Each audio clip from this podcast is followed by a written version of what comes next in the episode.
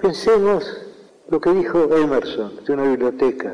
Dijo que una biblioteca es un gabinete mágico en el cual hay muchos espíritus hechizados y esos espíritus despiertan cuando los llamamos. Es decir, mientras no abrimos un libro, ese libro es literalmente, geométricamente, un este volumen, una cosa entre las cosas. Pero cuando lo abrimos, cuando el libro encuentra a su lector, entonces ocurre el hecho estético. Si no, si la literatura es expresión, la literatura está hecha de palabras y el lenguaje es también un fenómeno estético. Pensemos en la palabra luna y pensemos en esa metáfora persa, en esa metáfora de un sufí persa, espejo del tiempo. Y creo que una no es menos estética que la otra. Las dos son obras de la estética, salvo que la segunda ser una obra de segundo grado, porque espejo del tiempo está hecho de dos unidades. Y luna nos da, quizá aún más eficazmente, la palabra, el concepto de la luna. Es decir, cada palabra es una obra poética. Se supone, erróneamente a mi entender, que la prosa está más cerca de la poesía, está más cerca de la realidad que la poesía. Yo entiendo que es un error. El lenguaje es una creación estética. Creo que no hay duda alguna. La poesía es expresión. El hecho de que si la poesía es expresión, si un verso es expresión, cada una de las partes de que el verso está hecho, cada una de las palabras es expresivo, este sí mismo. Creo que lo sentimos como sabido porque es cierto. El hecho de que la poesía no son los libros en la biblioteca, no son los libros encerrados en el gabinete mágico de Emerson. La poesía es el encuentro del lector con el libro, la lectura del libro, el descubrimiento del libro. Y también hay otra experiencia estética, que es el momento muy extraño también, en el cual el poeta concibe la obra, en el cual va descubriendo o inventando la obra. Porque según se sabe en latín, las palabras inventar y descubrir son sinónimas aquello que dijo de Platón, de, que descubrir es recordar, en lo cual Francis Bacon agregó que ignorar es haber olvidado. Es decir, ya todo está, pero tenemos que verlo. Cuando yo escribo algo, yo tengo la sensación de que todo eso preexiste. Yo parto de un concepto general. Yo sé más o menos el principio y el fin. Y luego voy descubriendo las partes intermedias. Pero no tengo la sensación de inventarlas. No tengo la sensación de que dependen de mi arbitrio. Las cosas son así, son así pero están escondidas y mi deber de poeta es encontrarlas. Porque poesía es leer, es escribir y es compartir lo escrito y lo leído. Poesía 1110. Un espacio para pensar y compartir el acto poético en todas sus formas. La poesía de todas las cosas. Hola, ¿cómo están? Hoy vengo a compartirles una poesía de María del Carmen Pastorini, que es una escritora, hermosa persona, de la localidad de Montegrande, provincia de Buenos Aires. Mi nombre es Olga y la poesía se dice así, se llama Cartonero. Que Dios te bendiga, querido, y te colme de favores por llenar ese carrito de papeles y cartones. Y tú que vives en holgura, que descartas a destajo, no olvides que la basura es para el pobre trabajo. Bajo el sol y a toda hora, cartonero bonaerense, le limpias al rico las obras, Dios te lo pague con creces. El árbol que da su vida por un montón de papeles, da sustento a su familia de manjares y manteles. Que nunca te dé vergüenza trabajar con tu carrito, que tu tesón y paciencia sean a todos un grito un día se hará justicia sobre todos tus dolores. Yo pido a Dios te bendiga y que a todos nos perdone. Y sueño que van cantando, conmoviendo al mismo cielo, que van riendo y danzando la legión de cartoneros. Gracias, buenas noches. Poesía Tanka. Los poemas Tanka son expresiones breves compuestas por cinco líneas largas que nacieron en Japón durante el tardío medioevo occidental. Estos expresan profundos sentimientos sobre la naturaleza, el amor o el deseo. Su relación con el haiku es evidente y se dice que nacieron como expresión encriptada de amores prohibidos en la que los amantes manifestaban sus pasiones más inconfesables.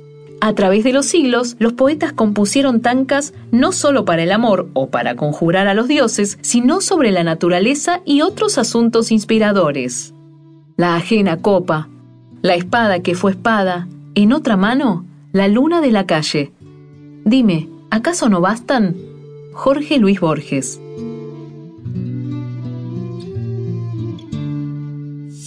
Mi nombre es María Cecilia Navas, soy locutora nacional y quiero compartir con ustedes estos haikus que el escritor argentino Jorge Luis Borges, luego de su viaje a Japón, publicó en su libro La Cifra.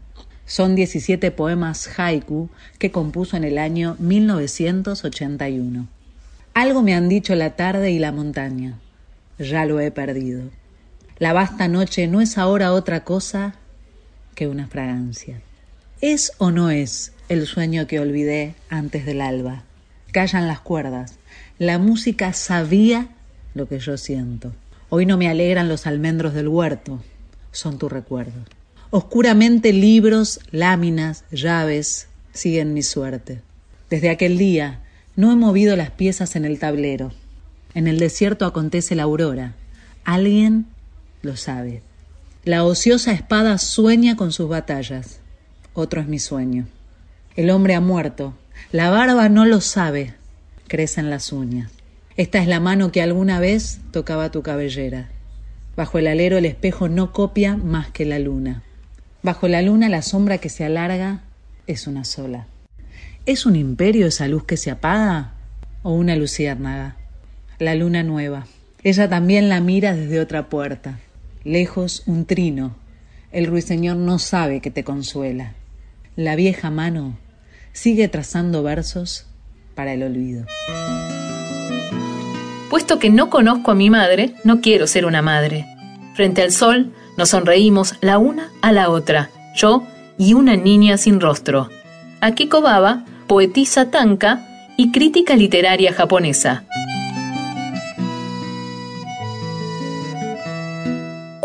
Hola, buenas noches. Soy Susana de Monte Grande y mm, quería dejarles esta poesía de Ernesto Cardenal que se titula Aquí pasaba a pie por estas calles. Aquí pasaba a pie por estas calles sin empleo ni puesto y sin un peso.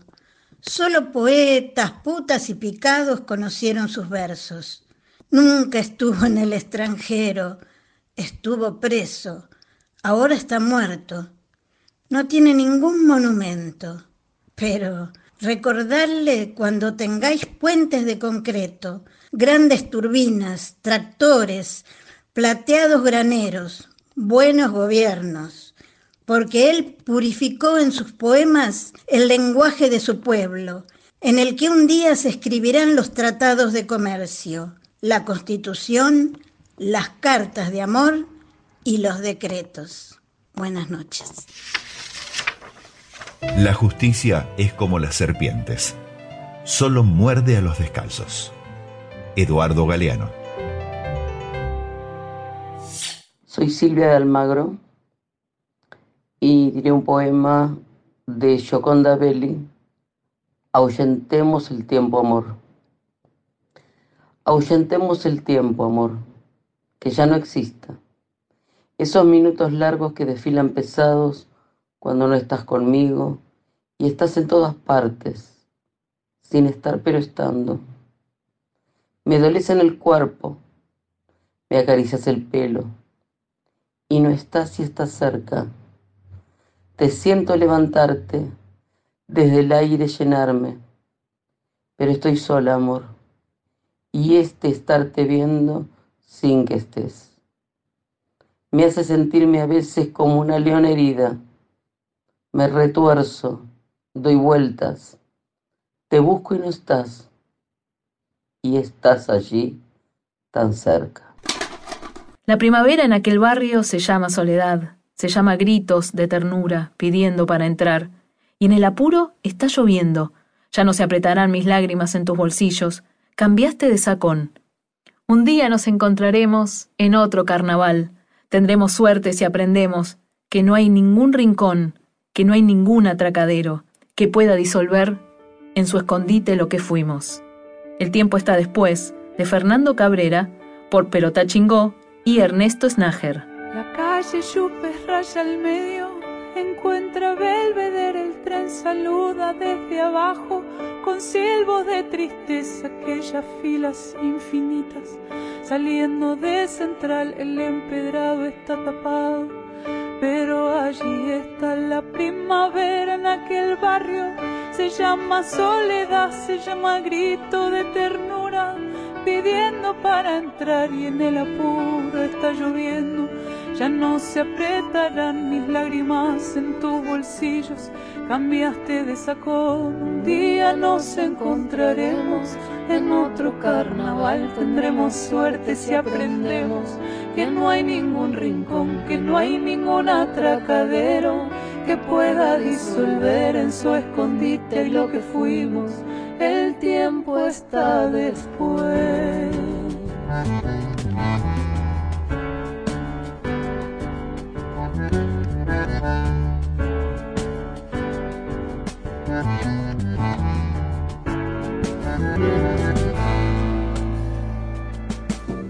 La calle Chupes raya al medio Encuentra Belvedere, el tren saluda desde abajo, con silbo de tristeza, aquellas filas infinitas, saliendo de central, el empedrado está tapado, pero allí está la primavera en aquel barrio, se llama soledad, se llama grito de ternura, pidiendo para entrar y en el apuro está lloviendo.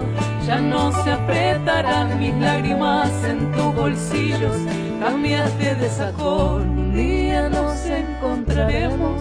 En otro carnaval, tendremos suerte si aprendemos que no hay ningún rincón, que no hay ningún atracadero que pueda disolver en su escondite lo que fuimos. El tiempo está después, un día nos encontraremos otro carnaval tendremos suerte si aprendemos que no hay ningún rincón, que no hay ningún atracadero que pueda disolver en su escondite lo que fuimos. El tiempo está después.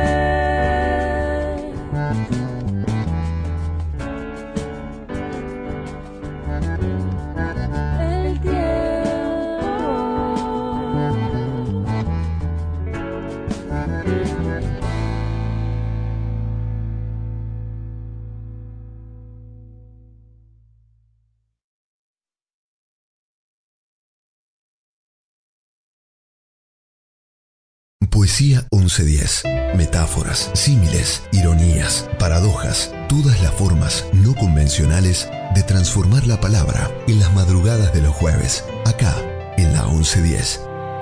Hola, soy Cristina Ricci. Voy a leer un poema de Roberto Durán, Boca Juniors.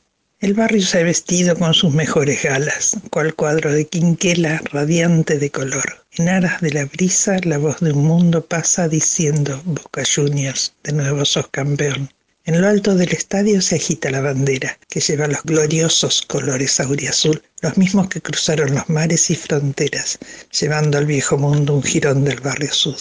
En medio de la fiesta se escucha una canción, los sones de una orquesta saludan al campeón canción de Filiberto con arma de zorzal, las aguas del riachuelo se mecen al compás, banderas de oro y cielo, guirnaldas de color, y un eco mensajero de gloria y emoción han puesto en el ambiente fulgor de nueva luz. Doquiera se desprenden reflejos auriazul.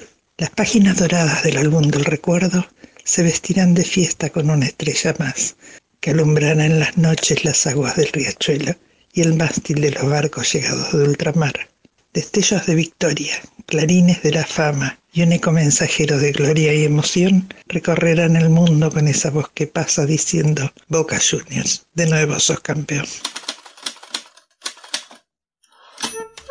Borges odiaba el fútbol y no desaprovechó la oportunidad de expresarlo en numerosas entrevistas. En una ocasión, el escritor charló con el jugador César Luis Menotti tras su éxito en el Mundial de 1978. Consideraba que el fútbol despierta las peores pasiones y lo inquietaba la idea de nacionalismo que propagaban los deportes. Le parecía ridícula la idea de un juego en el que alguien gana y otro pierde. Hay una idea de supremacía, de poder, que me parece horrible dijo alguna vez. Qué raro que nunca se les haya echado en cara a los ingleses injustamente odiados haber llenado el mundo de juegos estúpidos, deportes puramente físicos como el fútbol, que es uno de sus mayores crímenes.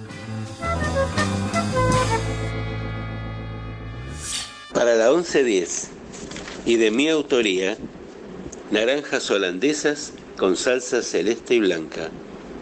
Soy Edgardo Tabasco y esto fue escrito y dicho en agosto de 1978. Lo hacemos ahora en homenaje al equipo que nos dio el tercer campeonato del mundo. Para la preparación se toman 11 naranjas holandesas y se las lava con agua del río de la Plata.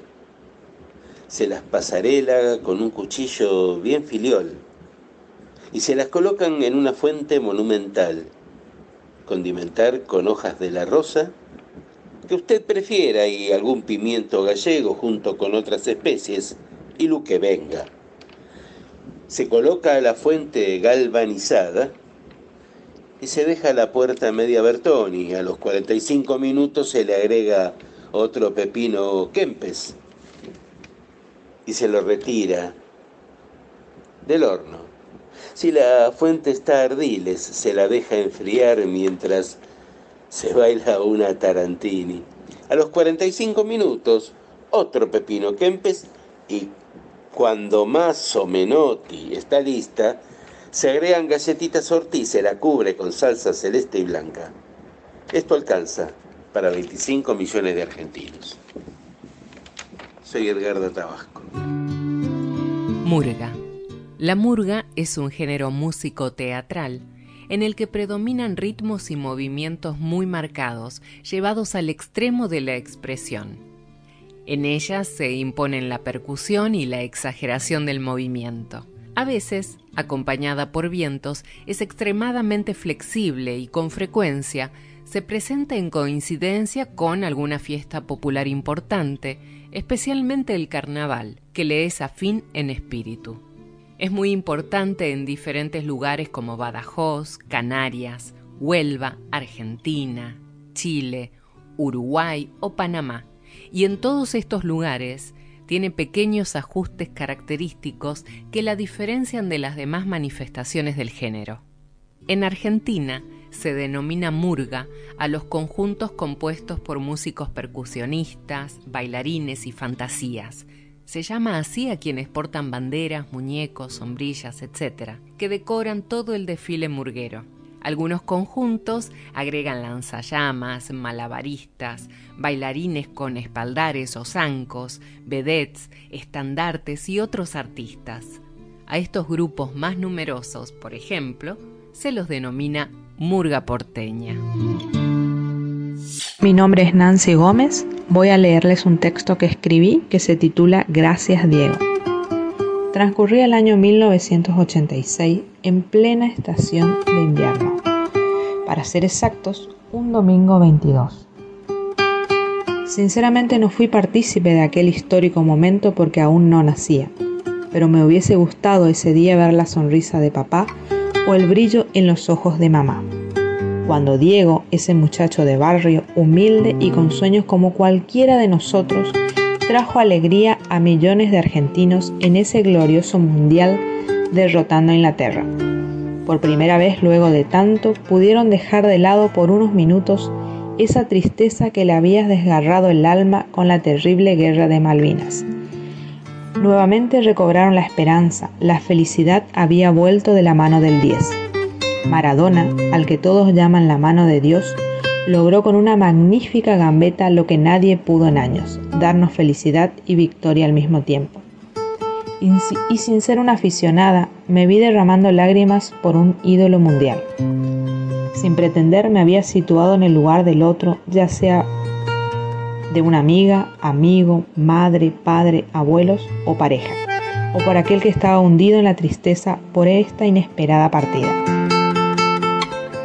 Tal vez no todos sientan empatía por las mismas cosas o no se conmuevan por lo mismo, pero a mí me basta con ver la tristeza en los ojos de alguien a quien amo para sentir su dolor y compartir este sentimiento tan grande por Diego, aquel que llegó a cada hogar ese maravilloso año 86, portando con orgullo la más bella camiseta, la número 10 de Argentina.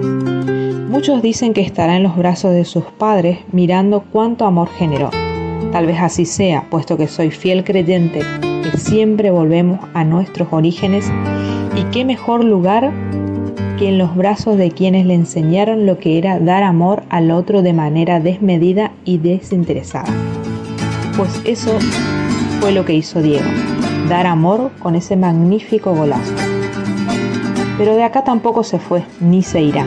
Su recuerdo quedó impregnado en cada persona que ama el fútbol y ama cómo transformó su vida en aquel año. Ese hombre sencillo, sin esperar nada, pasó a ser inmortal para miles de personas. Sin querer ser el ejemplo, terminó por situarse para siempre en la cima del universo. Y por ese respeto al amor que sienten por este jugador, me tomé el atrevimiento de dedicarle estas líneas. Sin más que agregar, me sumo al cántico o himno o como quieran llamarlo, diciendo, gracias Diego querido. ¿Al fútbol se juega en el estadio? Al fútbol se juega en la playa. Al fútbol se juega en la calle. Al fútbol se juega en el alma. Idéntico balón, forma sagrada para los cracks o los patas de palo. La misma exuberancia de chutar en la delirante Copa del Mundo que en el más árido Pedregal. Piruetas de súbitas estatuas, fantásticos dibujos, bailados por entrelazados pies y torsos lúdicos instantes. Flota el jugador grabado en el aire. Por fin, el cuerpo triunfante contra la triste ley de la gravedad. Fútbol. Carlos Drummond de Andrade, poeta, periodista y político brasileño. Hola, buenas tardes. Soy Marta Suárez de La Prida y quería compartir con ustedes esto que le dediqué a Maradona en el año 2012 y se llama así, Volvió un campeón.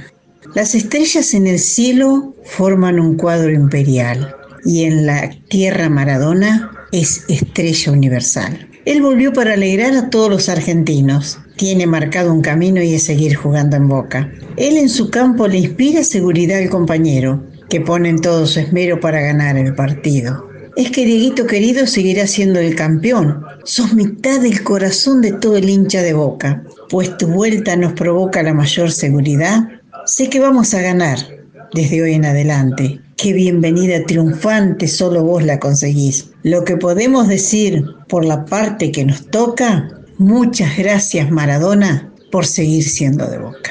Es como el agua que se escurre entre los pies, como es el viento de verano alguna vez, como la sombra de montaña que vos ves, como el desierto y la historia que sabés es como barro que refresca tu niñez. Es como cuando te permites no saber, como quisiera alcanzarte alguna vez, o te siguiera para nunca más volver. Y sentir, imaginando desde la cama, sentir y no te encuentro en ningún lugar.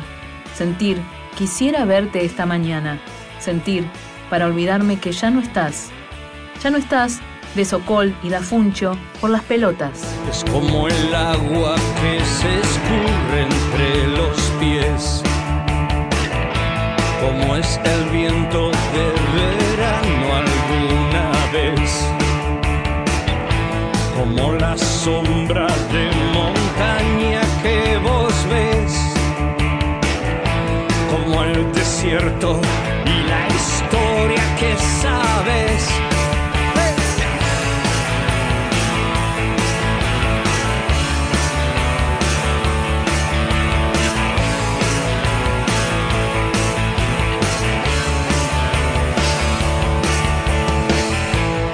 como barro que refresca tu niñez. Es como cuando te permites Como quisiera alcanzarte alguna vez o te siguiera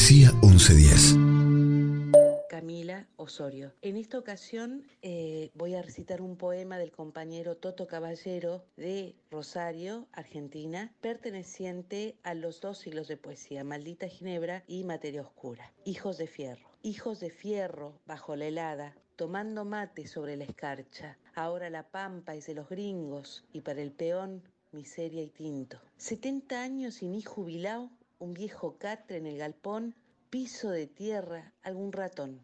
Padres y abuelos, el pulso firme contra el malón y el extranjero. En vez de medallas, hambre y despecho. Olvido y hambre sobre su pecho. A mí no me grita, grita Martínez. Un grito changa y grita el viento. Son muchos años, viejo y jodido, borracho y viejo, galpón y miseria, analfabeto.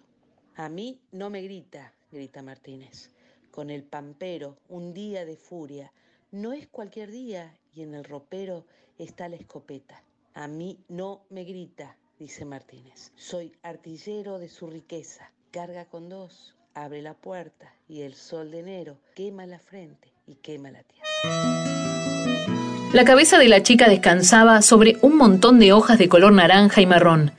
Sus ojos, almendrados, contemplaban con fijeza las copas de los sicomorros, hayas y robles, pero no veían los vacilantes rayos del sol que se colaban entre las ramas y salpicaban de oro el suelo del bosque. No parpadeaban cuando los brillantes escarabajos negros correteaban sobre sus pupilas. Ya nunca verían nada, salvo la oscuridad. A poca distancia, una mano pálida sobresalía de su propia mortaja de hojas como si pidiera ayuda o la tranquilizadora confirmación de que no estaba sola. Nadie podía proporcionársela. El resto de su cuerpo, inaccesible, estaba oculto en varios rincones recónditos de la espesura. Cerca de allí se oyó el crujido de una ramita, atronador como un petardo en medio de aquella quietud, y una bandada de pájaros se elevó de la maleza con un aleteo estrepitoso. Alguien se aproximaba. Comienzo de El hombre de tiza de J.C. Tudor.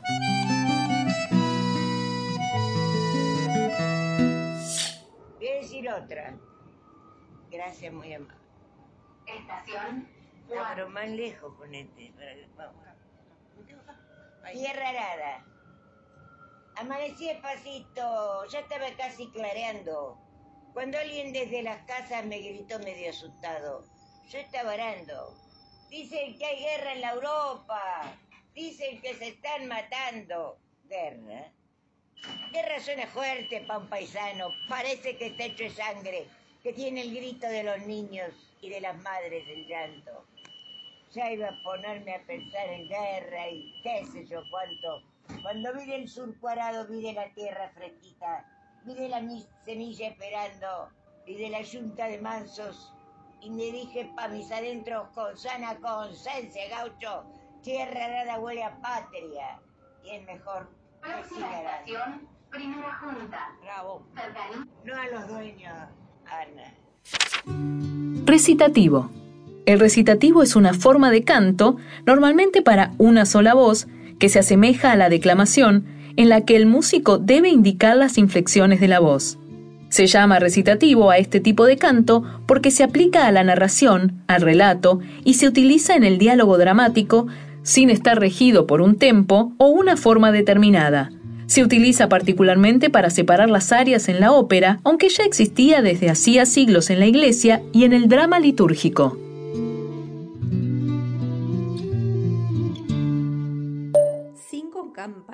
Mudas tañen cada amanecer en mi cabeza, me despiertan y regresan los fantasmas y las sombras puntualmente a las cinco a devorarme. Te lo ofrezco y pido que me libres, pero hostigan perforando mi garganta. Te suplico y respiro bien profundo, pero vuelven empañando la mañana. Que me libres, que lo apartes, que me suelte, repito cada día por dos horas. Me acompaña el dolor sin inmutarse. Entonces digo que prefiero estar sola a tal amigo. Busco paz y encuentro la zozobra. Es mentira que el tiempo cura heridas. ¿Cuánto tiempo pasó ya y sin embargo sigo estanca en el mismo mar sin calma? Las cinco campanadas se llama este poema. Soy Diana Beltramo del barrio de Florida. ¿Cómo surgió la novela El hombre de tiza? Cuenta C.J. Tudor, autora de El hombre de tiza, que cuando su hija cumplió dos años, unos amigos le regalaron una caja de tizas. La pequeña se puso a dibujar por toda su habitación hombrecitos hasta cubrirla por completo. Por la noche, al abrir la puerta del cuarto de la niña, se encontró con todas esas figuras dibujadas en la pared y se estremeció. La apariencia de las inocentes figuras de la tarde, por la noche, cambiaban por completo. De día, esas figuras creadas por mi hija parecían inocentes, pero de noche eran aterradoras. La idea ancestral de que detrás de situaciones inocentes puede ocultarse el horror se apoderó de mi imaginación y así surgió la obra.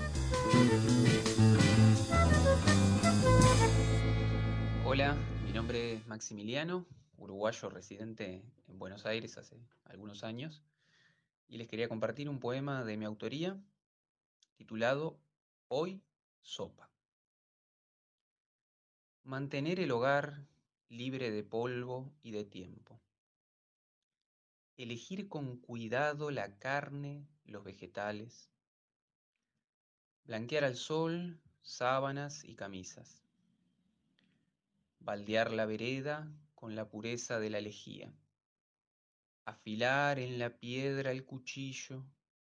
Estrujar con fuerza el pescuezo de la gallina entre espasmos y mirar ya sin vida los ojos, y al fondo del iris la lágrima, la íntima luz del asombro, la última luz de la sangre, que ahora chorrea en las manos, que ahora borbotea en la olla.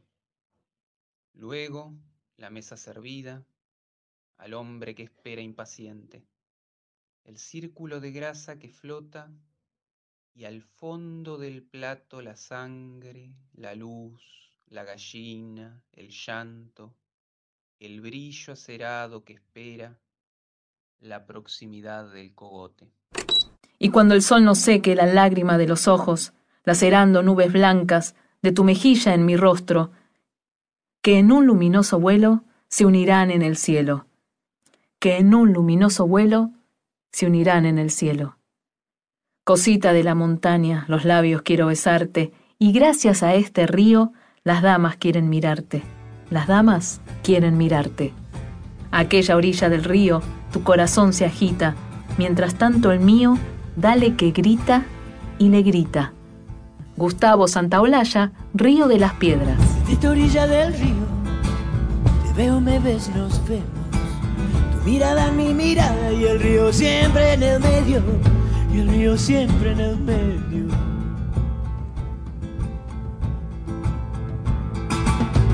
tus ojos llegan tantas palomitas mensajeras, trayéndome la esperanza sobre el río de las penas, sobre el río de las penas. Y cuando el sol no seque las lágrimas de los ojos, nacerán dos nubes blancas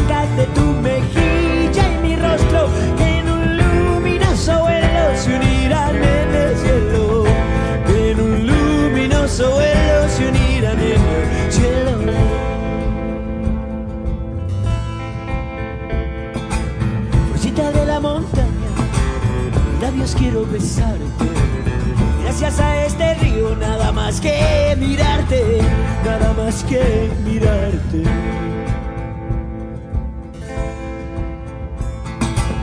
Aquella orilla del río, tu corazón se agita.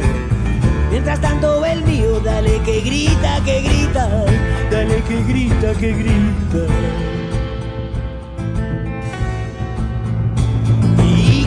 Cuando el sol no seque las lágrimas de los ojos, nacerán dos nubes blancas de tu mejilla y mi rostro, que en un luminoso vuelo se unirán en el cielo, que en un luminoso vuelo se unirán en el cielo.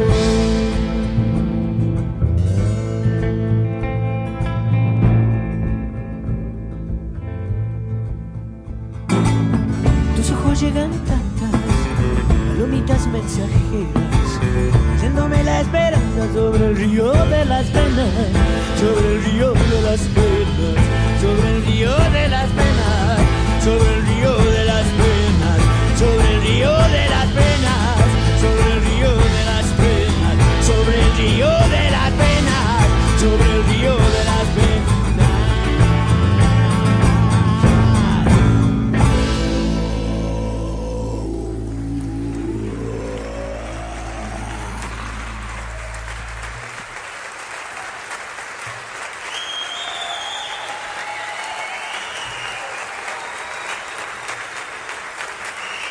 Muchísimas gracias.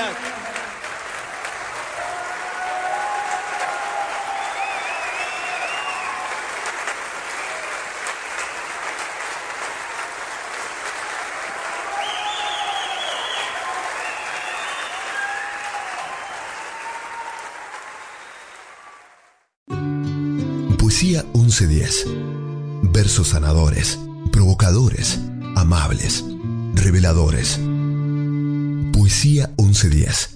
Un viaje a través de las rimas y las prosas. En la noche de los jueves. Acá, en la 1110. Cementerio de caracoles bajo mis pies, salvataje de jardín, creerse Dios por amor cítrico, miro hacia todos lados, la culpa me invade, esas bestias equilibristas besan la pared y avanzan, su baba las sostiene, dejan hojas con lunares, ramas desnudas, con temblorosas nervaduras solitarias, decidir justicia para el limonero, sacrificio de babosas, locura arrogante como simple práctica hogareña. Del libro Brotes de Nelu Dominuti de Gualeguaychú. En mi soledad, cuando te hayas ido y yo esté sola y necesite tu caricia, solo pienso en ti. y la idea de que me abrazaras cerca hace que mi soledad desaparezca pronto. Aunque estés muy lejos, solo tengo que cerrar los ojos y estarás de vuelta para quedarte. Solo cierro los ojos y la tristeza que te falta pronto se irá y este corazón mío canta. Sí, te amo tanto y eso para mí es todo lo que necesito saber. Te esperaré hasta que el sol caiga del cielo. Pero, ¿qué más puedo hacer? Esperaré a que medites. Qué dulce será la vida cuando vuelvas a mí. Meditación. Antonio Carlos Jobim. Te imagino ahora, tu cuerpo junto al mío. Siente mis besos. No quiero seguir soñando con tu abrazo. Voy a tu encuentro. Estarás ahí. ¿Qué es lo que quieres, amor? Ya no es necesario decir mucho. Sabes que soy débil. Te quiero, es cierto. Irremediablemente te quiero. Voy a mirarte. En silencio dejaré que suceda. Escucha. Por un momento respiro tus palabras. Estiro mis dedos para tocar tus pensamientos. Estoy ahí. Deshacer lo que está escrito no podemos. Ahora sí quiero volver a sentir tu susurro, diciendo suavemente, sí, amor. Te imagino de Nair Bonatti. Ganadora de nueve premios Oscar, la película El paciente inglés de 1996 de Anthony Minghella. Está basada en la novela homónima del ceilandés Michael Ondaatje, una historia estructurada en dos partes, que cuenta la historia de un hombre con el rostro desfigurado y al que se conoce únicamente como el paciente inglés, Ralph Fiennes, y a la enfermera que lo cuida, Hannah, Juliette Binoche. A través de la lectura de los libros que ella le lee a su paciente, se va construyendo una relación donde ambos encuentran una manera de evadirse del horror de la Segunda Guerra Mundial. Mi nombre es Nora Sierra. ¿Desde cuándo escribo? Desde hace un par de años. El texto que voy a leer se llama Heladerita Amarilla. El 20 de mayo fue un día de sol. El otoño estaba retrasado. La fiesta fue en el jardín. Cumplía ocho años el hijo de ella. Lo festejaron. Estuvieron invitados familiares, amigos, niños, el padre del niño y la nueva mujer del padre del niño. A ella no le importó juntarlos a todos. Era la primera vez. Las mesas con manteles blancos, vasos de plástico, servilletas de papel, arreglos de banderines al tono del equipo campeón del que el niño era fanático. Sonó el timbre, sonó varias veces, llegaron todos, sonó por última vez y llegó el padre del niño con su mujer. La mujer del padre del niño traía una heladerita amarilla pequeña. Le pidió a ella que la sostuviera mientras bajaban el regalo del auto. Entraron. Ella le devolvió la heladerita amarilla y la esposa del padre del niño le dijo que ahí llevaba una medicación que debía inyectarse para estimular sus óvulos porque estaban tratando de quedar embarazados. Ella tragó un sorbo de gin con tónica, limón y pepino. La esposa del padre del niño se sentó y colocó la heladerita en la punta de la mesa. Ella sacó la cámara de fotos con la que había hecho el curso de fotografía y se dedicó a retratar a cada uno, de a grupos, de a varios, toda la familia, todos los amigos, los más cercanos, los más lejanos. El padre junto a su mujer disfrutaban del sol, de la comida y el buen vino. De fondo tenían una enredadera que no había perdido sus hojas todavía. Ella agrupó a los amigos de fútbol, como en una foto de equipo, algunos parados atrás, otros arrodillados adelante. En el fondo, la enredadera, y a la izquierda, la punta de la mesa con la heladerita amarilla. Agrupó a los otros amigos del col y del barrio, atrás la enredadera y la punta de la mesa con la heladerita amarilla. Luego con la familia y la heladerita. Más tarde los no tan amigos y la heladerita. Pidió que le saquen una foto a ella, al niño y al papá del niño, donde salió la heladerita. Y para finalizar, el padre, el niño, la mujer del padre y la heladerita. Torta y velitas sopladas se fueron yendo. La esposa del padre del niño fue al baño, salió con la heladerita en la mano, ya se había inyectado. Despedida, besos y abrazos. Se fueron los invitados, la casa quedó un desastre, se olvidaron la heladerita.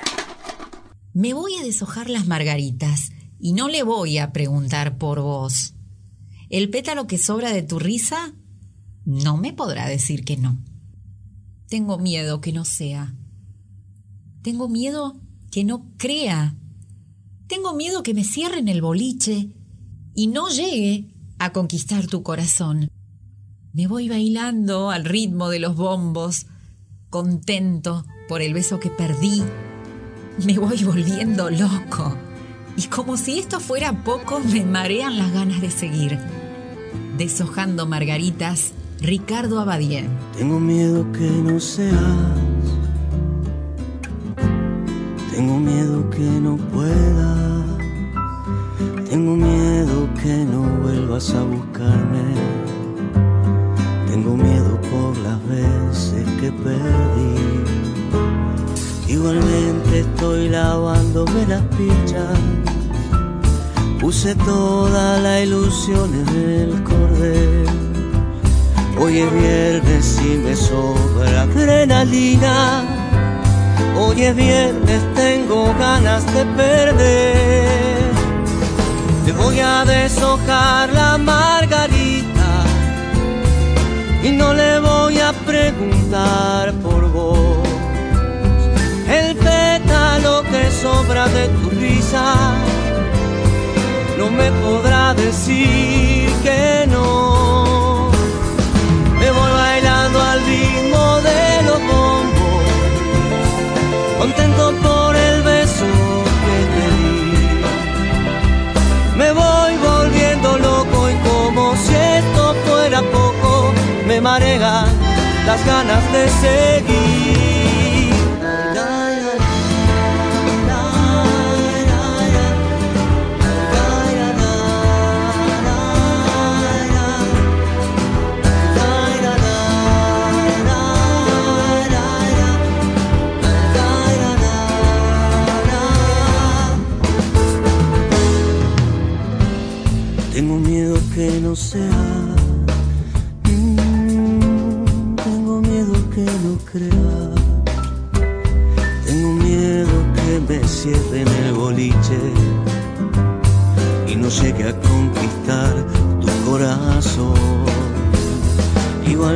Se agradece tu presencia. Gracias por tomar mi mano sin razón.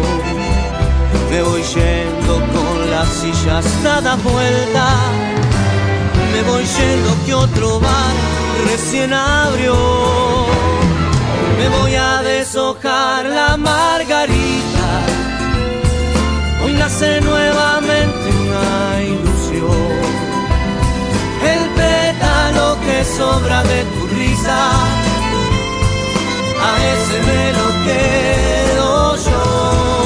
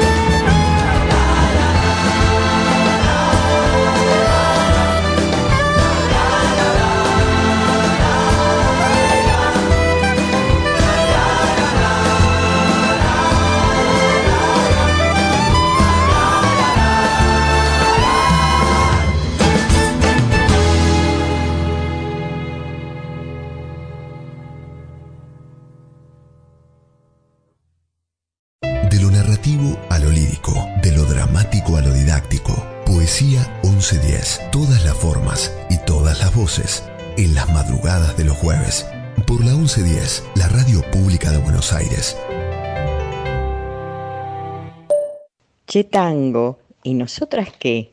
La obra que escribimos, Elba de Grossi, que también la dirige, y yo, Isabel Cabán, y que actuamos y cantamos junto al gran maestro Gabriel Menéndez, nuestro director musical, se pregunta sobre qué rol nos asignaba el tango a través de su historia. Sí, sí, los primeros tangos, que éramos la grela, la sucia, la mala mujer, quizá la madre, la nostalgia, y que a través del tiempo se fue convirtiendo en otro tipo de tango también, donde había un imponderable en el amor, en el destino, y un tanto fueron ignoradas tan figuras femeninas que escribían tango, que han escrito tangos muy importantes, pero lo hacían con seudónimo masculino, porque si no no se las grababan o la familia se escandalizaba. Todo eso con humor, con nostalgia, es lo que contamos. Y estamos los sábados a las 18 horas en el Teatro Padrón y esperamos que les guste como le está gustando a nuestro público. Y bueno,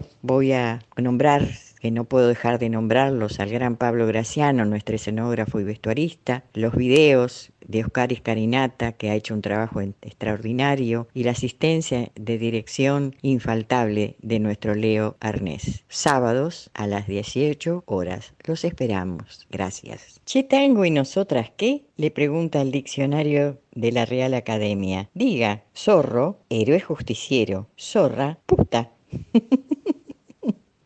Y eso último es lo que dice la calle. Y va otro, hombre público, personaje prominente, funcionario. Eso dice el diccionario. Mujer pública, puta. Eso dice. Era una mina fiel a la malaria que con minga tiraba todo el mes, que jugaba de bute y como taria se lavaba el fracaso en el bidé, fregándose la vida en la pileta, me cachendié. ¿Qué falta hace la yeta para perder la esperanza de vivir? Entonces un día dijo, planto, y sin batir ni mu, parca de llanto, se tomó el raticida y a dormir. Tú me quieres blanca, me quieres de espuma, me quieres de nácar. Ni un rayo de luna filtrado me halla, ni una margarita se diga mi hermana, tú me quieres pura, tú me quieres salva, tú me quieres casta. Esto decía Alfonsina Storni. Yo soy la morocha, la más agraciada, la más renombrada de esta población. Soy la que al paisano, bien de madrugada, Bien de madrugada brinda un cimarrón. El día jueves 23 de abril de 1937, el sol salió a las 5 y 50. Soplaban vientos leves de norte a sur. El cielo estaba parcialmente nublado y la temperatura era de 14 grados centígrados. Nélida Enriqueta Fernández durmió hasta las 7 y 45, hora en que su madre la despertó. Nélida tenía el pelo dividido en mechones atados con tiras de papel, mantenidos en su lugar por una redecilla negra que ceñía el cráneo entero. Una enagua negra hacía las veces de camisón. Fragmento de Boquitas Pintadas, de Manuel Puig. Soy Gabriela Elena, estoy en Spotify, mi Facebook es Gabriela Elena Música y voy a leer dos obras de Buenos Aires, Tango y Diván, editado por UMI 2008. Buenos Aires, Tango y Diván. Gatuna, como ninguna, posmoderna, intelectual, deambula por la ciudad sensual de tango y diván. Sus ojos, lenguas nocturnas, liberan besos mojados que son secretos de esquina, prohibidos más que privados. Caliente de verano Buenos Aires la obliga a recordar un vals tan triste. Escucha a Freud que canta Flor de Lino y sueña que su amor ya la desviste. Caliente de verano Buenos Aires la obliga a recordar un vals tan triste. Escucha a Freud que canta Flor de Lino y sueña con su amor que desde lejos temblando en su memoria, la desviste. Su boca en la noche acaba relatos de amor porteño, susurros de soledades, cuentos húmedos de sexo. La bebo mientras mi cuerpo desarma, porque sus manos duermen mi pena de siempre, pena de tango apenado. Volví para que sus manos devoraran todo el llanto que murmuraba mi pena, pena de tango apenado. No soy un cascabel. Yo me presento, yo lo aclaro y les prevengo, no soy un cascabel. ¿Oyeron bien? ¿Qué voy a hacer? No me rechacen, pero no soy un cascabel. Me tildan de mina seria que lloro con el amor, que el vaso vacío veo, que hago del miedo mi voz. Yo no les miento, lo escuché, me lo dijeron. Les aseguro yo, no soy un cascabel. Me dicen que María Caca, que un poco excéntrica soy. Ojo, cuidado, me enfermo. Ojo, me enojo y me voy.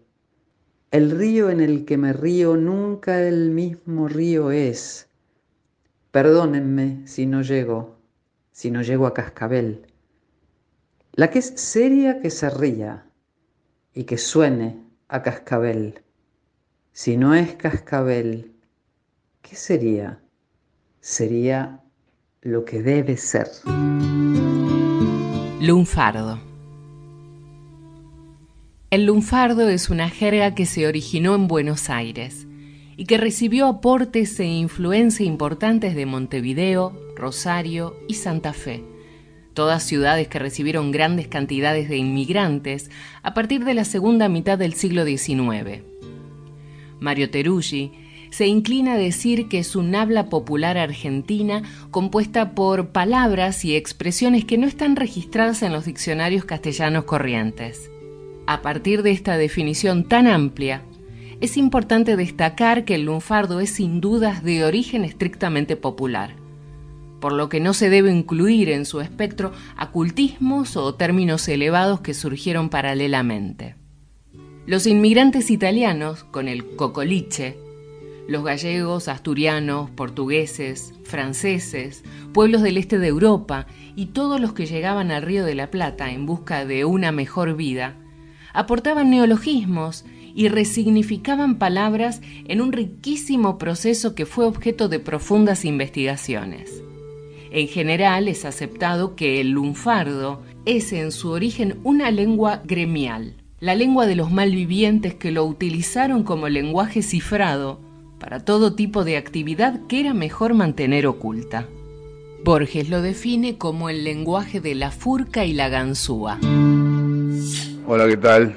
Mi nombre es Ezequiel Bono y quería compartir con ustedes un texto de mi autoría que se titula Desde las creaciones.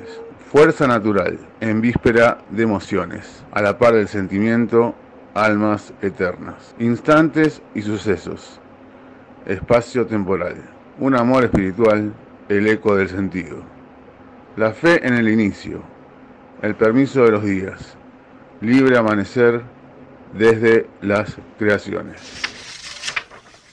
Tango fatal, soberbio y bruto. Notas arrastradas perezosamente en un teclado gangoso. Tango severo y triste. Tango de amenaza. Baile de amor y muerte. Ricardo Guiraldes. Palabras de mujer que yo escuché cerca de ti. Junto de ti, muy quedo, tan quedo como nunca. Las quiero repetir, para que tú, igual que ayer, las digas sollozando. Palabras de mujer, aunque no quieras tú, ni quiera yo, lo quiso Dios, y hasta la eternidad te seguirá mi amor.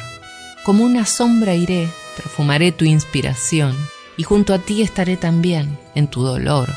Aunque no quieras tú, ni quiera yo, lo quiso Dios, y hasta la eternidad te seguirá mi amor. Hasta en tus besos me hallarás, hasta en el agua y en el sol, aunque no quieras tú, aunque no quiera yo. Palabras de mujer, de Agustín Lara, por Lila Downs. Palabras de mujer que yo escuché cerca de ti, junto de ti, tan quedo como nunca. Las quiero repetir para que tú, igual que ayer, las digas sollozando. Palabras de mujer. Aunque no quieras tú, ni quiera yo, hasta la eternidad te seguirá mi amor. Como una sombra iré, perfumaré tu inspiración. Y junto a ti estaré también en tu dolor.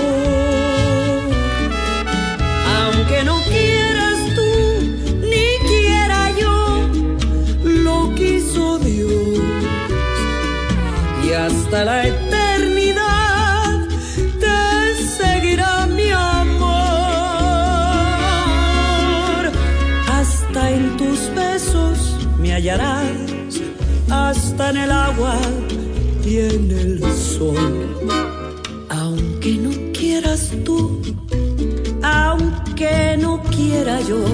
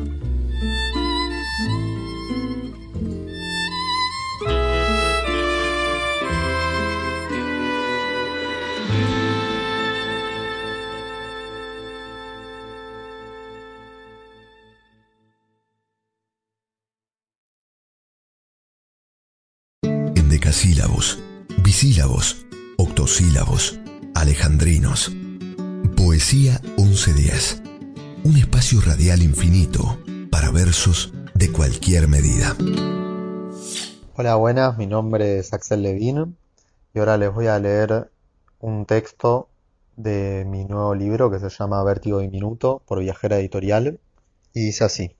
Y si en una de esas te agarro la mano, te miro a los ojos y sin decir nada porque no me sale, te aprieto las palabras, diluidas borde, si nos pusimos uno, dos, cinco, ocho diminutivos o apodos, inventos que brotaron solos y ahora se mueven, criaturas que rompen moldes y dan forma, te digo todas las noches con vos y me das un beso, fantasía de una casa con colores, dos pasajes de avión, las fiestas de fin de año y me escondes un libro, la llave de la mía, vos esperando dentro, un mate tallado a luna y dos gatos en tu mochila, lo encontrás antes de irte, cuántas ganas tengo de, y vos mostrándome que escuchás, acercando tus labios, perdiéndome el cuerpo.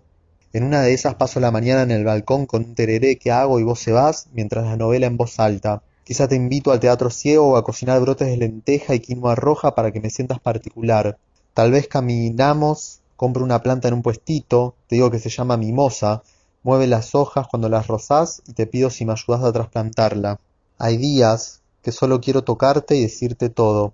meterme en la cama con vos, dejar ir la conciencia, sentirte y que mi humanidad se vaya yendo hasta quedar latiendo lo único, lo primero, solo tacto que pide. Por ahí no aguante más y escriba algo, lo que sea, cualquier cosa que venga y sirva para decirte. Y en una de esas, también, te leo la sorpresa. Si me animo, te miro y agarro la mano. Intento escuchar qué palabras dice la piel. Los felinos que toman el protagonismo. En Occidente, los gatos negros han sido frecuentemente vinculados a la mala fortuna, las pesadillas y hasta el terror. Adorados como dioses para los egipcios que condenaban a muerte a quien matara o lastimara a un gato, a partir del siglo XVII fueron cada vez más insistentemente vinculados a la brujería. Y aunque hoy casi no se le ocurre a nadie preocuparse por cruzar un gato negro, esta injusta fama llegó hasta un pasado muy reciente y ha nutrido nuestra literatura e imaginación por varios siglos. En Cementerio de Animales, Winston Churchill, un gato doméstico negro, es el primero en morir y en ser enterrado en el cementerio, atrayendo luego toda clase de horrendas consecuencias. Esta fue la primera obra de Stephen King adaptada por él mismo al cine, en lo que terminaría siendo una prolongada sucesión de éxitos. En total se adaptaron 71 obras del autor al cine, de las cuales él mismo adaptó nada menos que 67. Esta vez parece que el gato negro no le trajo mala suerte a nadie. Para tener en cuenta. Buenas noches, querida gente de Poesía 1110. Soy Ketty Mangione y hoy les traigo un fragmento del cuento Agua en Marte. Herminda Vallejos era una humilde ama de casa de un pueblo de las afueras de Buenos Aires. Durante siete años, el segundo martes de cada mes, se encontraba con su amado en la plaza del pueblo. Él llegaba con su moto, hidalgo, caballero, y en esa plaza se escondían detrás del banco y hacían el amor desesperadamente. Hasta que un día pasó la primavera y pasó el verano y él no se presentó a la cita.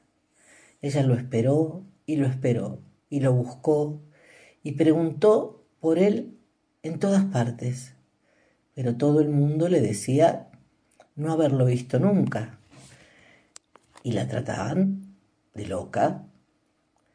Ella estaba segura que él no podía abandonarla y tuvo los presagios más tremendos. Pero el segundo martes de abril en un otoño gris y destemplado, mientras las hojas se arremolinaban en un rincón de la terraza, él, hidalgo y caballero, a quien todos daban por muerto, atravesó la medianera con su moto y tomó a su amada, a quien todos daban por loca, entre sus brazos. Se abrazaron con todo lo que tenían, los brazos, con las manos, con la risa, mientras una enorme ola de agua cristalina los cubría por completo, cuando estaban haciendo el amor desesperadamente. Un gato contiene en sí a todos los gatos, cuando salta hacia la gracia secreta de un gato de Platón. Entre el gato y su bigote se engendró el acrobático oráculo del brinco, y ahora danza colgado del susto de ser todavía gato y no la pura idea que gira en la pirueta de todos los gatos que contiene un gato. El gato de Platón, Alfredo Fresia, poeta y ensayista uruguayo.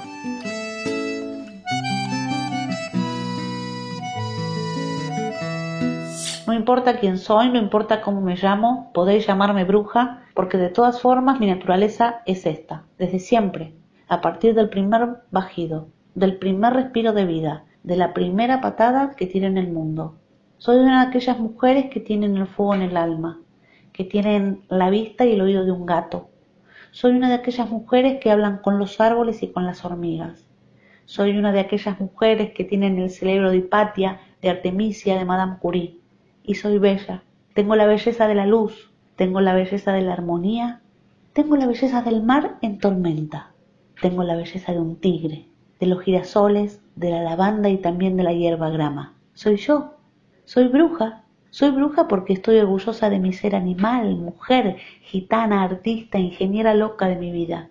Soy bruja porque sé utilizar la cabeza, porque digo siempre lo que pienso, porque no tengo miedo de la palabra peligrosa y pruriginosa, de la palabra poderosa y potente. Soy bruja porque a menudo fastidio a las santas inquisiciones de este extraño siglo, de esta edad media de tribunales mediáticos y apáticos. Soy bruja, soy bruja porque las hogueras todavía existen y yo, antes o después, podría acabar dentro. Llamadme bruja de la escritora Bárbara Giorgi es un monólogo que escribió para la actriz y feminista Franca Rame, una actriz italiana que murió en mayo de 2013 en Milán. Bueno, espero que les haya gustado. Soy Clara, siempre aprendiz de brujas. El individuo rigurosamente supersticioso es también casi siempre un creyente ciego en el destino. Truman Capote. Escucho tu voz a través de una fotografía. Yo escogí el juego. Ahora que mencionas el pasado. Una vez que sabes que no puedes volver, tienes que aceptarlo en el otro lado. Desde hace siglos sé lo que significa para mí. Es un cementerio donde me casé con el mar. Cosas más raras nunca cambian mi forma de pensar. Tengo que aceptarlo en el otro lado, aceptarlo en el otro lado. ¿Cuánto tiempo, cuánto tiempo me estaré viniendo abajo, distanciado de una parte de mí? Yo no, no creo que sea malo. Estar cortando mi garganta como siempre. Vierto mi vida en un vaso de papel, el cenicero está lleno y desparramo mis tripas. Red Hot Chili Peppers, Other Side. I slide separate my side? I don't, baby.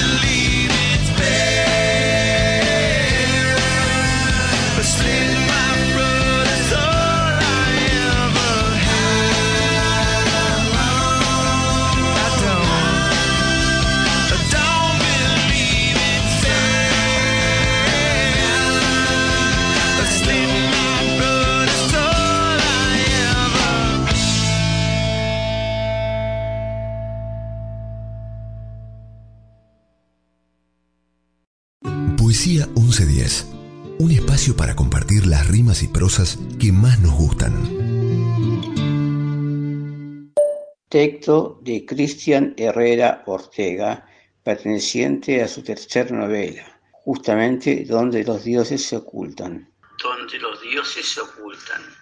Capítulo primero. Me había convertido en un solitario en esa inmensidad donde a veces el aire te faltaba. Era fácil imaginar situaciones inverosímiles en la soledad de las alturas, compañero de cóndores y majestuosas noches. La época de escaladas era entre noviembre y abril. Se había creado una gran camaradería entre los equipos de alta montaña y mi persona. Yo era el último contacto con el hombre para aquellos que intentaran tal vez el último ascenso. Al mismo tiempo, estaba en comunicación con la base mediante un equipo de onda corta. Tenía licencia de radio aficionado. Era menester que los escaladores tuvieran un transmisor en mi frecuencia. Era su voz y sus oídos. A veces la diferencia entre la vida y la muerte. Me mantenían al tanto de los pronósticos del tiempo, la velocidad de los vientos, su orientación, toda la información necesaria para esas aventureras almas. Ahora era yo que abrazado a ella esperaba en un desierto de hielo el calor de voces, el tronar de pasos, el fuego sacro que caldeara nuestras almas. Ahora éramos ella y yo, perdidos en la inmensidad, en la blancura de la montaña, en su piel apagada y el frío que penetra, que busca dónde sentarse en nuestros cuerpos. Mas miré al cielo preguntando, ¿dónde los dioses se ocultan? El satén de las páginas que se hojean en los libros modela una mujer tan hermosa que cuando no se lee se contempla a esa mujer con tristeza. Sin atreverse a hablarle, sin atreverse a decirle que es tan hermosa, que lo que se va a saber no tiene precio, esta mujer pasa imperceptiblemente entre un rumor de flores. A veces se vuelve en medio de las estaciones impresas para preguntar la hora, o mejor aún simula contemplar unas joyas bien de frente, como no hacen las criaturas reales. Y el mundo se muere, una ruptura se produce en los anillos de aire, un desgarro en el lugar del corazón. Los diarios de la mañana traen cantantes cuya voz tiene el color de la arena en las riberas tiernas y peligrosas. Y a veces los de la tarde dan paso a muchachas que conducen animales encadenados, pero lo más bello está en el intervalo de ciertas letras, donde unas manos más blancas que el cuerno de las estrellas a mediodía saquean un nido de blancas golondrinas para que llueva siempre, tan bajo, tan bajo, que las alas no puedan ya mezclarse. Unas manos por donde se sube hasta unos brazos tan leves que el vapor de los prados en sus graciosas volutas por encima de los estanques en su imperfecto espejo, unos brazos que no se articulan más que con el peligro excepcional de un cuerpo hecho para el amor, cuyo vientre llama a los suspiros desprendidos de los matorrales llenos de velos, y que sólo tienen de terrestre la inmensa verdad helada de los trineos, de miradas sobre la extensión toda blanca, de lo que no volveré a ver más, a causa de una venda maravillosa, que es la mía en el juego de la gallina ciega de las heridas. Los escritos vuelan. André Breton. Soy Mara Zapal de la cuenta de Instagram Bondi de Poetas. Este es un poema de Alejandra Pizarnik. Cuidado con las palabras, dijo. Tienen filo, te cortarán la lengua. Cuidado, te hundirán en la cárcel. Cuidado. No despertar a las palabras. Acuéstate en las arenas negras y que el mar te entierre. Y que los cuervos se suiciden en tus ojos cerrados. Cuídate, no tientes a los ángeles de las vocales, no atraigas frases, poemas, versos. No tienes nada que decir, Nada que defender. Sueña, sueña que no estás aquí, que ya te has ido, que todo ha terminado.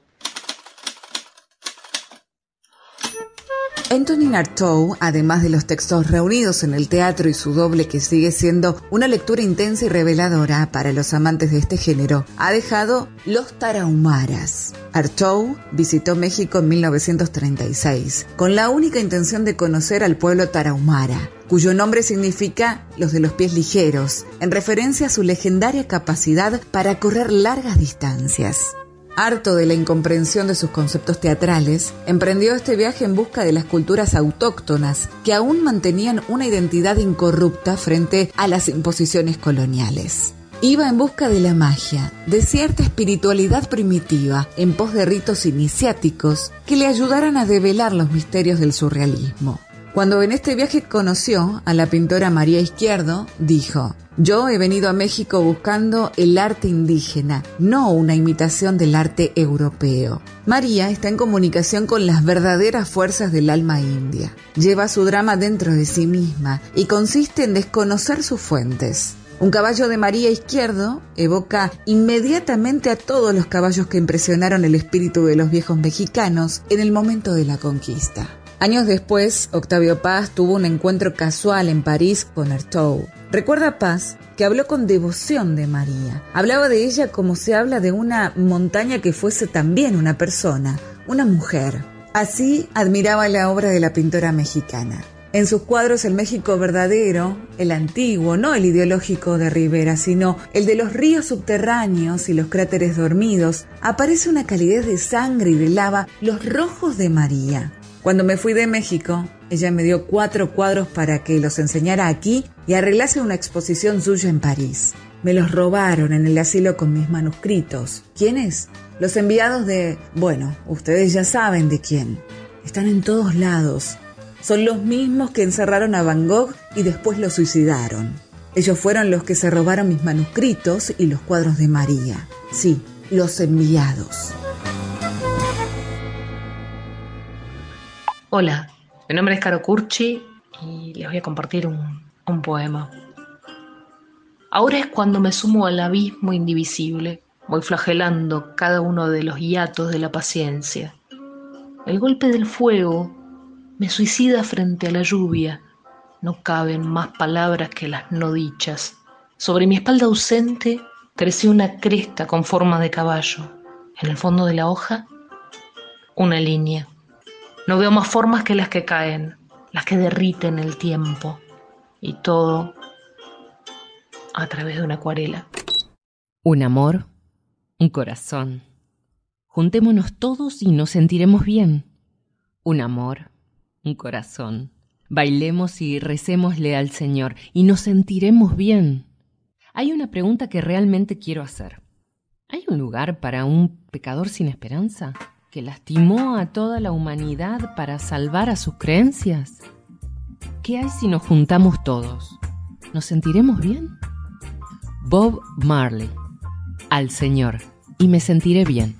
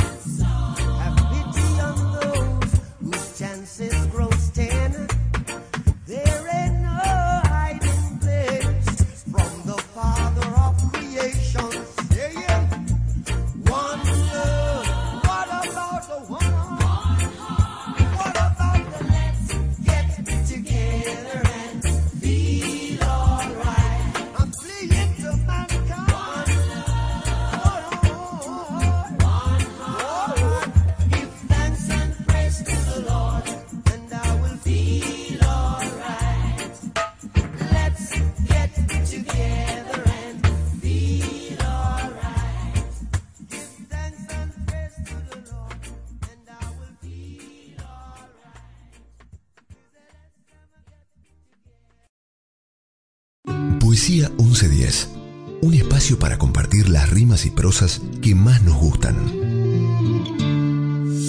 Hola, soy Adela Sorrentino, soy autora teatral y les cuento que se está haciendo la segunda temporada de un espectáculo, Miradas Desviadas, que incluye tres de mis obras breves de humor. Sus títulos son Agasajo, La Receta y Virginia tenía razón. Como muestra, va la lectura del inicio de La Receta. Sucede en una farmacia. Personajes, farmacéutica y una clienta. La farmacéutica está ordenando los frascos de mayor a menor con aspecto taciturno. Llega la clienta con una cartera, una carpeta, se acerca al mostrador. Buenos días, clienta. Busca en su cartera, saca una receta, se la extiende a la farmacéutica. Farmacéutica. Buen día. Toma la receta, la lee y hace un gesto de contrariedad. Este medicamento se vende exclusivamente sin receta. Clienta. Ah, es de venta libre. Farmacéutica. No, lo que le digo es que se vende sin receta. Clienta. Bueno, está bien. La guarda. No le hace falta entonces. La farmacéutica sigue ordenando los frascos de menor a mayor. La clienta espera. A partir de ahí, ¿qué pasará? Bueno, este espectáculo llamado Miradas Desviadas tiene dirección de Claudio Fabieri, el elenco es Daniela Mojeta, Pablo Mingrino, Anita Sichirilo, Patricia Alonso, coreos de Ariel Pastocci, en el Teatro Paraje Artesón, Palestina 919, los viernes a las 22.15. Hay reservas por alternativa teatral. Muchísimas gracias. La literatura de cordel tiene origen en la más popular tradición oral de los siglos XV y XVI en España y Portugal. Con la irrupción de la imprenta, muchas de estas poesías y narraciones pasaron a convertirse en folletos, cuadernos de papel de baja calidad y grandes ilustraciones que los tenderos ponían a vender colgados de cordeles a la puerta de sus tiendas. Este tipo de publicación tuvo su momento de éxito en el Mediterráneo, pero donde realmente triunfó debido al apoyo de muchos literatos importantes fue en Portugal, pasando posteriormente a Brasil, donde el género se mantuvo vivo con cientos de autores populares, con historias y narraciones puramente populares, con leyendas, moralejas, sainetes y comedias la literatura de Cordel siguió incluyendo novedades, como por ejemplo la explicación de noticias de gran calado y actualidad, novelando lo sucedido y llegando allá donde no lo hacían los periódicos desde una perspectiva sensacionalista y truculenta. La literatura de Cordel se ha mantenido viva en Brasil hasta nuestros días, donde existe una Academia Brasileira de Literatura de Cordel, fundada en 1988.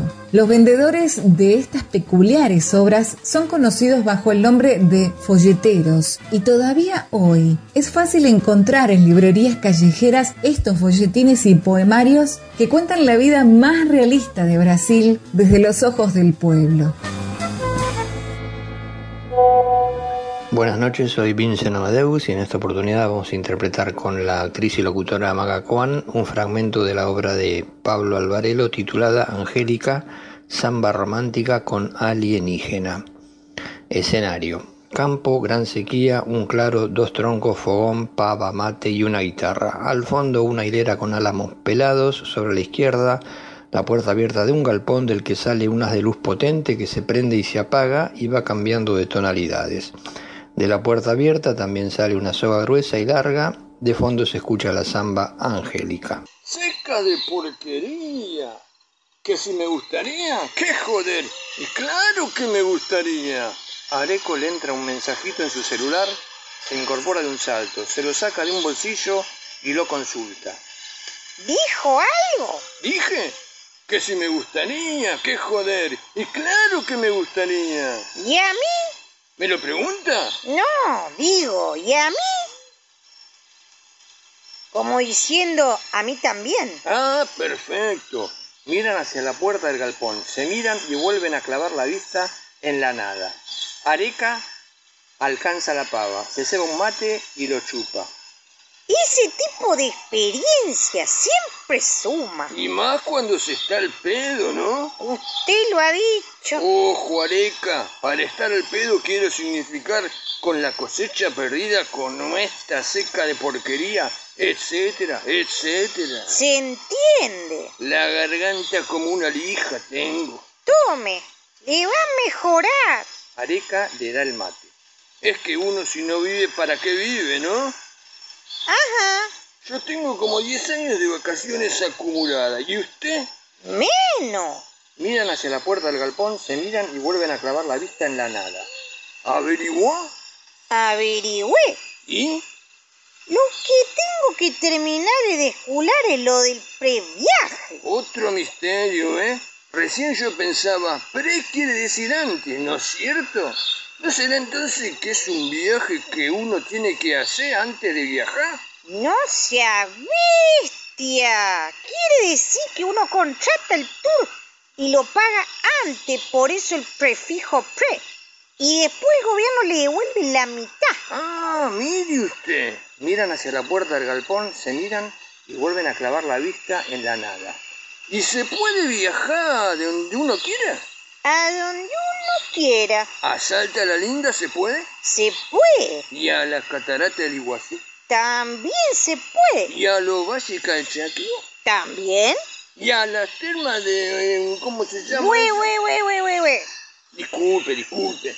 Miran hacia la puerta del galpón, se miran y vuelven a clavar la vista en la nada. Durmiendo, che. Ajá. ¿No cree que duerme mucho? Así parece, che. Dígame, dígame con total honestidad, Areca. ¿Le parece lo de la soga? La verdad que no. Es que al principio parecía algo arisca. Arisca. ¿Cómo arisca? ¿Cree que es una yegua? ¿Una vaca? ¿Cree que el ñandú que vivía rajándose? No, ¿qué va a ser? Con semejante hace gestos de tetas. Y semejante hace gestos de caderas. Merino, no se ofenda, pero usted atrasa unos 50 años. ¿Y eso? Sepa que por cosa como esta, ahora a uno lo escrachan, lo cancelan. Ah, mire usted, ¿y eso qué viene a hacer? Déjelo. No, no, ahora me explica. ¿Qué, qué se cree? ¿Que soy mamerto? Es algo que tiene que ver con la red. ¿Ma cuál es la, la sardinera? Le hablo del Instagram de Tito Merino. ¿Ve? Eso tampoco lo entiendo. Usted me pidió que me bañara, que me peinara, que me sacó una foto, ¿no es cierto? Y dijo que iba a meterla en esa pantallita para que otros la vieran. ¿Y después qué? Después socializa. ¿Y cómo socializo? ¿Desde acá? ¿Sin encontrarme con nadie? Deje, no lo va a entender. Vuelven a mirar hacia la puerta abierta del galpón. Yo sigo preocupado, che. Ajá. No sabemos de dónde salió. Mire si anda sola y se pierde. Peor, mire si agarra para el lado del arroyito. Ahora que no hay agua, si se cae de la barranca, se desnuca. De por acá no es. Obvio. Obvio. ¿Y por qué obvio? ¿Usted qué sabe? Para colmo no habla nada. ¿Vio que no habla nada? Ajá. Por eso lo de la soga. Yo soy un rústico, pero no soy mal bicho, areca. Fíjese que le puse floja y no late al palenque. Si ella quiere se puede ir, pero por lo menos nosotros nos vamos a dar cuenta. ¿Ve? En eso estuvo bien. Gracias, Areca. Vuelven a clavar la vista en la nada. Se escucha la samba angélica interpretada por los chachaleros. Apagón. Sobre un desierto ardiente, así quise vivir. Hubo rosas en mi fin del mundo y en un puño oscuro la más bella luz. En la silla del odio me senté, en el rincón helado, con el completo corazón quemado en sus asombros. Una y otra vez fueron a su estrella las palabras, llevaban mi última fortuna. Sin embargo, la ceniza del cielo perfumado unía mi corazón al fervor, como un puño que guarda su alimento en pobres bolsillos, en noches tormentosas. Pude vivir, quise vivir. ¿Qué será lo que se quema? de Alejandro Schmidt.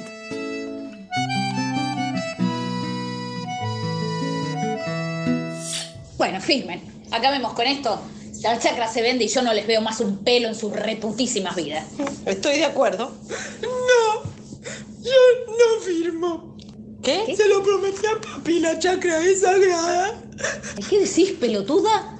¿Y ahora qué carajo te agarró a vos? Si me dijiste que no teníamos que ir de ahí. Si no, ¿para qué mierda me trajiste este geriátrico de mierda? Vos te tenías que ir, pero la chacra se queda, se queda en la familia. Posta, ¿de qué hablas, nena? ¿De qué hablas, Soledad?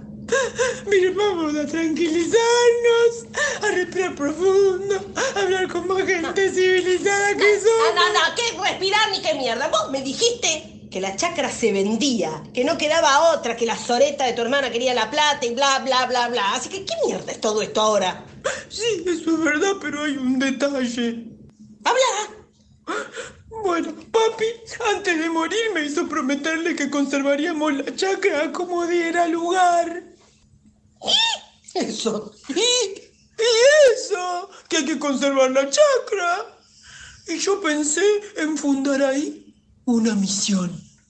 El juicio de Salomé es una producción de Del Borde Teatro. La obra es de mi autoría, yo soy Paula Chalecu, también actúo en la obra junto a Laura Álvarez y Paula Brinco, dirigidas por Hernán Berteramo. Se está presentando todos los sábados de abril a las 22.30 en la sala Raúl González Tuñón del Centro Cultural de la Cooperación, Corrientes 1543. Las entradas se consiguen por alternativa o en la boletería del teatro. ¡Los esperamos! Uno, dos, tres. No me preguntes por qué. Cuando llega el invierno y el frío, todos queremos morir, como si fuera la primera vez. Cuando cae la noche en nuestros brazos, a todos nos gustaría dejar para encontrar el sol, que echamos de menos, que quemará todas nuestras penas. El sol que nos persigue, oh, vuelve sol, sol.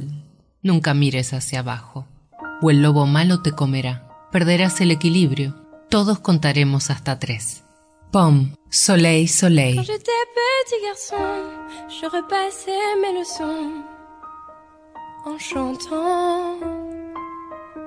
Et bien des années plus tard, je chassais mes idées noires en chantant. C'est beaucoup moins inquiétant de parler du mauvais temps en chantant.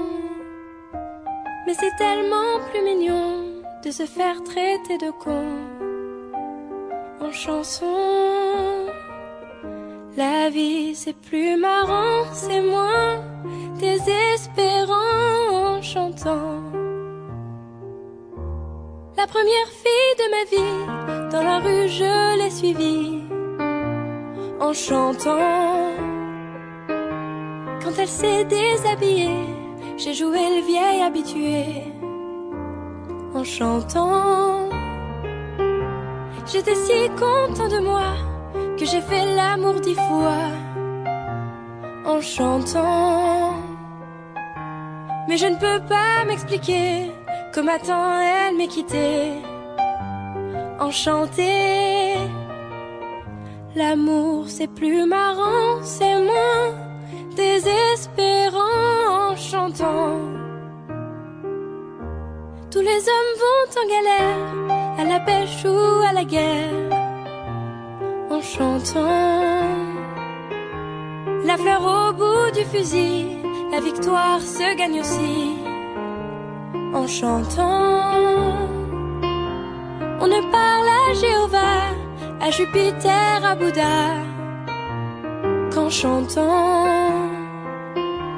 Quelles que soient nos opinions, on fait sa révolution en chanson.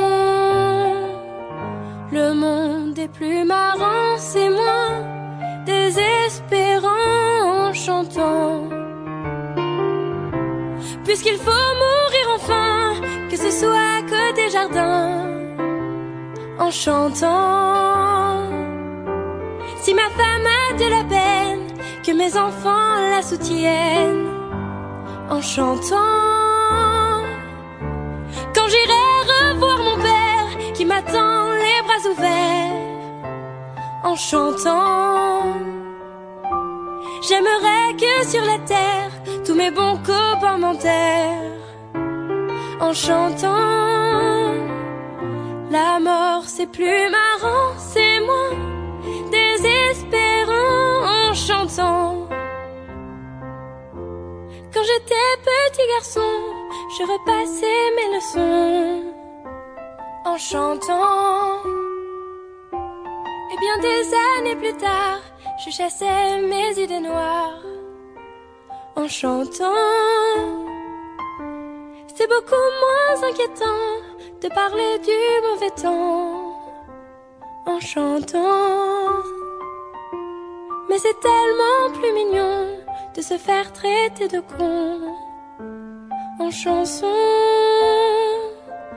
La vie, c'est plus marrant, c'est moins désespérant en chantant.